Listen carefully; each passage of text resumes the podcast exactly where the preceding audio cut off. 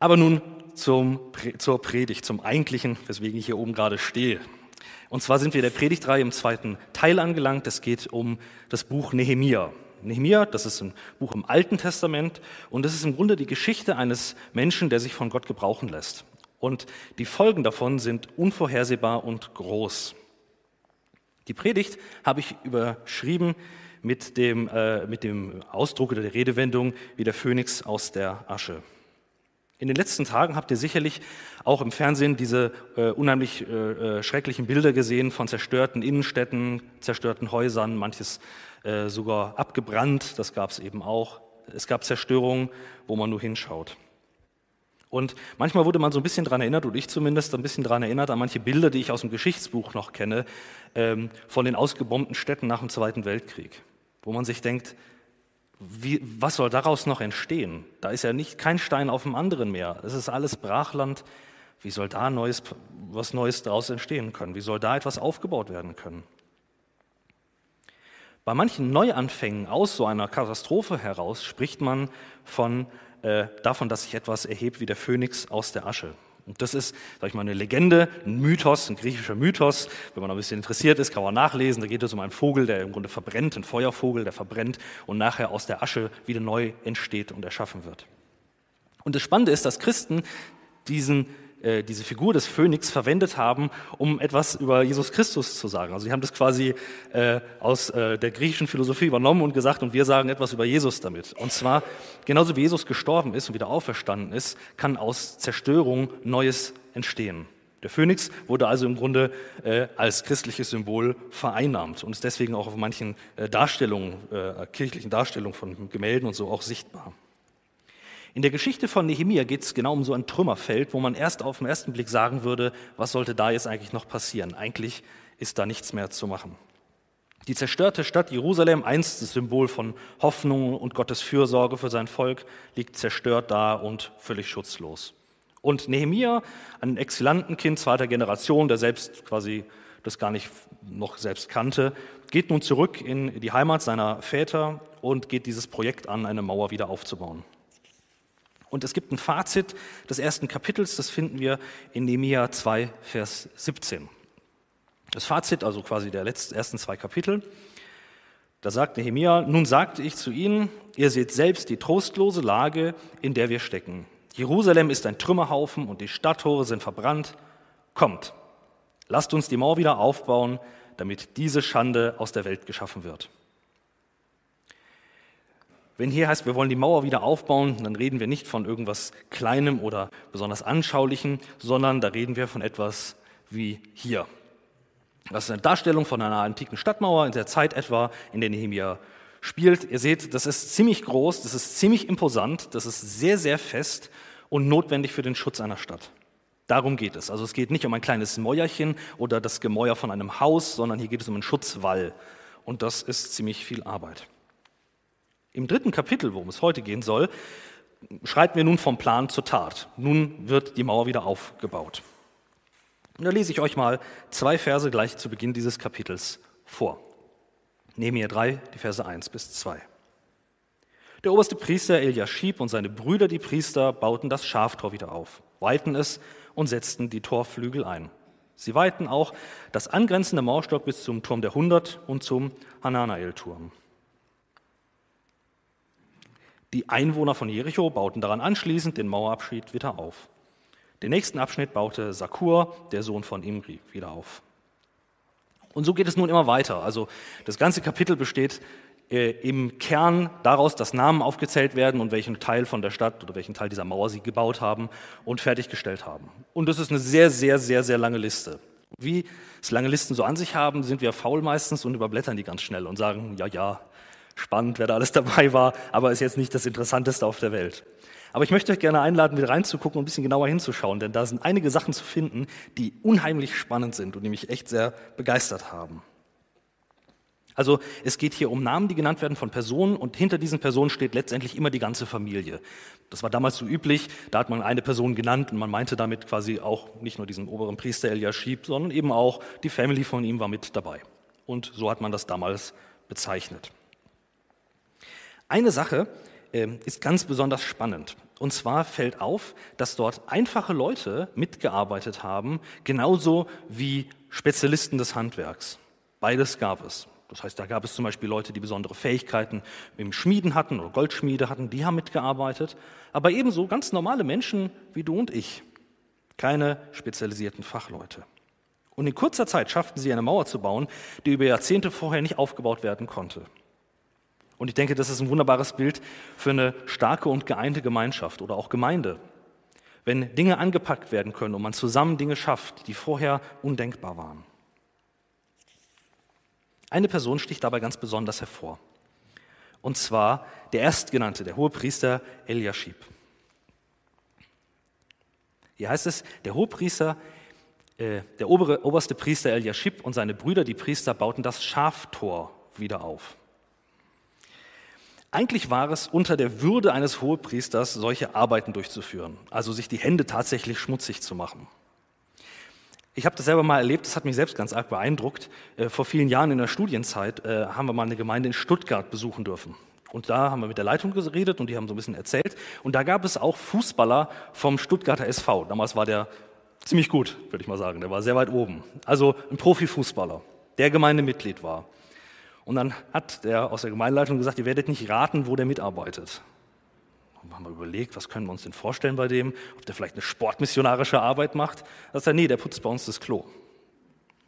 Der ist Profifußballer und verdient vermutlich mehr als wir alle hier im Raum zusammen und er putzt in der Gemeinde das Klo. Ich finde es großartig.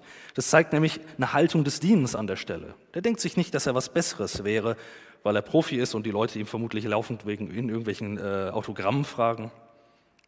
Er arbeitet selbst mit. Der Hohepriester selbst hätte die beste Möglichkeit gehabt, an der Seitenlinie zu stehen und zu sagen, ich äh, quasi überblicke das Ganze, ich leiste moralischen und geistlichen Beistand, aber ihr macht mal die Arbeit. Das macht er nicht. Er krempelt die Ärmel hoch und fängt an. Er geht es selbst an. Es ist kein Publicity-Stunt. Jetzt vor kurzem habe ich, äh, ging durch die Nachrichten, dass es eine Journalistin gab, die sich selbst als Aufbau, Wiederaufbauhelferin inszeniert hat. Die ist dann quasi in eine Stadt gefahren, die im Trümmern lag, beschmierte sich ein bisschen mit Matsch und hat sich dann gefilmt und so getan, als wäre sie eine von den Helden des Wiederaufbaus gewesen. Das wurde nur leider von jemandem mit ihrem Handykamera mitgefilmt und sie wurde quasi gefeuert. Ich glaube, sie ist gerade gefeuert worden. Äh, also es ging nach hinten los. Es war ein Publicity-Stunt. Man wollte gut aussehen, man lächelt dann, man nimmt den Spaten in die Hand mit Anzug und schiebt einmal so den Fuß rein, aber danach macht man nichts mehr. Eliashib an dieser Stelle ist ein Leiter, ist quasi der, der höchste, den man sich vorstellen könnte an dieser Stelle und er krempelt die Ärmel hoch. Er arbeitet mit. Und besser noch, sogar Frauen waren aktiv am Bau beteiligt.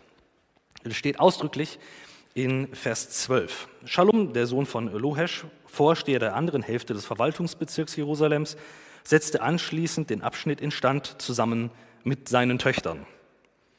Würde man auch mal denken, das ist auch ein bisschen seltsam für die damalige Zeit, dass auch Frauen mitwirken durften, mit dabei waren. Alle packen an. Die Mitarbeit in diesem Kontext ist ein Zeichen der Demut. Denn eigentlich ist jeder Handgriff, den sie tun, die Leute, die dort waren, eine Erinnerung daran, dass sie es eigentlich schon vor langer Zeit hätten tun sollen. Sie packen nun etwas an und eigentlich hat sich so viel zu der Zeit, bevor Nehemia kam, eigentlich nicht geändert. Eigentlich erinnern sie sich mit jedem Handgriff daran, naja, wir hätten eigentlich schon vor zehn Jahren anfangen können. Da gibt es ein wunderbares Zitat von einem russischen General, der mal gesagt hat, der beste Zeitpunkt, einen Baum zu pflanzen, ist vor 20 Jahren. Der zweitbeste ist jetzt. Sie hätten natürlich sagen können, wir fangen es gar nicht erst an, weil wir nicht anerkennen wollen, was wir bis jetzt nicht getan haben. Stattdessen sagen sie, naja, vor 20 Jahren ist vorbei, aber was ich tun kann, ist jetzt. Sie fangen jetzt an. Und das ist etwas Spannendes. Erkennen wir etwas, was einen guten Leiter ausmacht. Eliashib ist ein guter Leiter, der dadurch gut ist, dass er sich auch leiten lässt. Der ist kein Alpha-Tier, der sagt, ich lasse mir hier von niemandem was sagen, sondern er ordnet sich unter, in dem Fall Nehemia und dem großen Projekt, was sie angehen.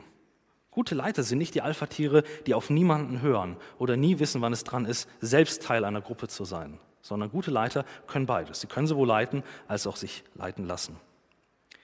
Im harten Kontrast dazu gibt es ein paar Adlige aus dem Umland, die auch mithelfen sollten eigentlich. Davon lesen wir in Vers 5. Die Einwohner von Tekoa besserten anschließend Mauerab, äh, den anschließenden Mauerabschnitt aus. Aber die vornehmen Männer dieser Stadt weigerten sich, die Arbeit aufzunehmen, die ihnen von mir zugewiesen wurde. Ihr seht den Kontrast. Der hohe Priester, der eigentlich, wo jeder Verständnis hätte, wenn er sich die Hände nicht schmutzig macht, der packt mit an. Und die anderen, die eigentlich absolut mit dabei sein sollten und mithelfen sollten, stehen da und sagen, wir machen hier keinen Fingergrub. Wir schicken unsere Leute vor, aber wir machen erstmal nichts. Sie waren vor Nehemia schon ins Land gekommen, diese sogenannten Adligen dort. Die sind schon vorher reingekommen, hatten auch einen gewissen Einfluss bekommen und vielleicht sehen sie gerade diesen Einfluss bröckeln. Jetzt kommt Nehemia von außen, der war die ganze Zeit vorher nicht hier, jetzt platzt er hier rein und sagt auf einmal, wo es lang geht. Und dann sieht er auch noch, dass er Erfolg hat bei dem, was er tut. Er schafft das, was jahrzehntelang sie nicht auf die Reihe bekommen haben. Und der Neid wird größer. Leider gibt es das in Gottes Volk äh, und manchmal auch in Gottes Gemeinde auch. Dass es menschlich oder man könnte sagen, vielleicht sogar allzu menschlich zugeht. Uneinigkeit, manchmal sind das kleine Kränkungen oder Wortwechsel aus vor 20 Jahren, wo mal irgendjemand was Böses über einem anderen gesagt hat oder was, was wehgetan hat. Gemeinden bestehen aus Menschen und deswegen menschelt es auch allenthalben. Und hier sehen wir in Gottes Volk das nicht anders. Wenn man die Liste jetzt durchgeht von Personen, die auftauchen, fällt auf, dass eine ganz besondere Person gar nicht auftaucht. Ein Name fehlt in dieser langen, wirklich langen Liste an Helfern und Mitarbeitern an diesem Bauprojekt. Und zwar Nehemia. In der ganzen Liste taucht er überhaupt nicht auf. Man könnte sagen, der, der Urheber, der, der das Ganze angeschoben hat, der das organisiert hat, der alles überwacht hat, der das alle versucht hat einzuteilen und die Leute motiviert hat, derjenige, der das angestoßen hat, fehlt in der Liste. Er tritt völlig zurück hinter denjenigen, die am Bau beteiligt sind, auch wenn es ohne ihn gar nicht dazu gekommen wäre. Nun gibt es einen weiteren Punkt, der ganz entscheidend ist im Verständnis von diesem Kapitel. Wir leben heutzutage in einer Zeit, wo wir eigentlich die meisten Dinge Experten machen lassen. Und im Fall von mir zum Beispiel, der handwerklich sehr unbegabt ist, ist es auch gut, wenn das Spezialisten machen, sonst geht meistens so irgendwas kaputt. Also ich und Schrankaufbau zum Beispiel, das ist eine, eine furchtbare Sache. Ich zwinge mich dazu, aber das ist nichts Gutes. Der erste Gedanke ist normalerweise, wir holen uns einen Profi. Was in der Elektrik ist nicht in Ordnung, wir holen uns einen Elektriker. Mein Auto funktioniert nicht, ich gehe natürlich zu einem Automechaniker. Das, was man eigentlich normalerweise tut. Wir leben von Experten. Und für alles gibt es natürlich auch einen Experten. Und das ist auch schön und gut, dass es die gibt. Das kann aber manchmal auch echt schwierig sein. Manchmal geht es nicht darum, Experten zu finden, sondern wir brauchen etwas anderes. Nehemia ist nicht losgezogen und hat gesagt, ich suche mir die besten Steinmetze der Stadt, die besten Architekten der Stadt und die setze ich voran mal dran und die anderen sollen Geld spenden, um es zu tun. Und dann sage ich vielleicht dem Artaxerxes noch, der König, bei dem ich vorher war, hey, ich brauche noch ein paar gute Bauleute, gib mir mal die besten mit, die schicke ich dir in ein paar Monaten wieder zurück. Und dann machen wir das hier richtig professionell. Das wird eine Top-Mauer, 1A, beste Verteidigungsanlagen, äh, also quasi äh, eins mit Sternchen, der Mercedes unter den Mauern, die wir hier bauen. Aber gerade das tut er nicht. Er schickt nicht eine Handvoll Leute daran, die das professionell aufziehen, sondern das Ganze lebt von einem alle Hände an Deck Prinzip. Alle arbeiten mit. Habe ich ein Zitat gelesen von einem, von einem äh, Theologen, der zu äh, dieser Stelle Folgendes geschrieben hat. Unglücklicherweise erleben es viele Kirchen genau andersherum. Es wird gesagt, dass die Kirchen heute mehr als alles andere einem Fußballspiel in einem großen Stadion gleichen. Da sind 80.000 Zuschauer in den Rängen, die dringend Bewegung bräuchten, und da unten sind 22 Spieler auf dem Feld, die dringend eine Pause brauchen. James Boyce. Es gibt natürlich ein gutes Argument dafür, eine ausgiebige Suche nach einer idealen Lösung anzugehen. Denn man kann sagen, das Ergebnis wird besser. Wenn man es von einem Profi machen lässt, keine Frage, der kann das doch eigentlich besser. Aber manchmal ist, der bessere, ist das Bessere auch der Feind des Guten. Da möchte ich euch mit reinnehmen in ein spannendes Konzept, was man daraus erkennen kann. Und zwar das Gut-Genug-Prinzip, möchte ich das mal nennen. Das Gut-Genug-Prinzip. Stell dir mal vor, du bist im Sommer Du möchtest eigentlich grillen, du möchtest Freunde einladen, schön, schön im Garten grillen, wunderbar. Äh, das Problem ist nur, du hast keinen Grill. Jetzt hast du zwei Möglichkeiten. Du kannst natürlich googeln und schauen, was ist der beste Grill, den man bekommen kann. Dann wirst du vielleicht darauf verwiesen, dass es in Japan einen handgeschmiedeten Grill gibt mit allem drum und dran und das, äh, die Laufzeit, also bis das überhaupt Auftrag angenommen werden kann, sind sechseinhalb Monate. Das kostet so viel, dass man eine Hypothek aufs Haus aufnehmen muss, um die Anzahlung zu machen. Es ist unvorstellbar aufwendig. Es ist natürlich großartig und sieht toll aus, aber das wird nie passieren. Der wird nie in deinem Garten stehen. Alternativ könntest du auch sagen, ich fahre in den Baumarkt oder ich hole mir gebraucht irgendwo ein und habe den dann vor Ort. Die beste Lösung ist nicht immer die sinnvollste Lösung oder die teuerste oder aufwendigste Lösung. Der Gebrauchtmarkt-Griller tut es doch eigentlich auch. In der Gemeinde ist es genauso. In den, in den, nur in den wenigsten Fällen ist Perfektionismus wirklich sinnvoll. Dieser Gedanke von, wir suchen jetzt intensiv nach der idealsten möglichen Lösung. Denn es gibt ein paar Probleme, die bei der Suche nach dem besten Prinzip, besten Lösungsprinzip auftauchen. Und zwar das erste ist, die Suche nach einer perfekten Lösung dauert zu lange. Bis man wirklich weiß, dass man sie hat und dann auch weiß, dass das auch wirklich die perfekte Lösung ist, dauert so eine Suche wirklich lange Zeit. Das ist das eine. Und das zweite ist, man hält an perfekten Lösungen viel zu lange fest, auch wenn sie sich schon längst überlebt haben. Das ist auch in Gemeinden so. Wenn man viel investiert in irgendetwas, was man findet, dann hält man daran auch fest, auch wenn die Umstände sich geändert haben und man eigentlich sagen müsste, wir müssten es eigentlich verändern oder beerdigen. Aber weil man so viel reingehängt hat, traut man sich nicht, es aufzuhören. Konkret kann ich euch das erklären, äh, ist es das Problem in vielen Gemeinden, auch bei uns, und zwar auf der Suche nach Kleingruppenleitern.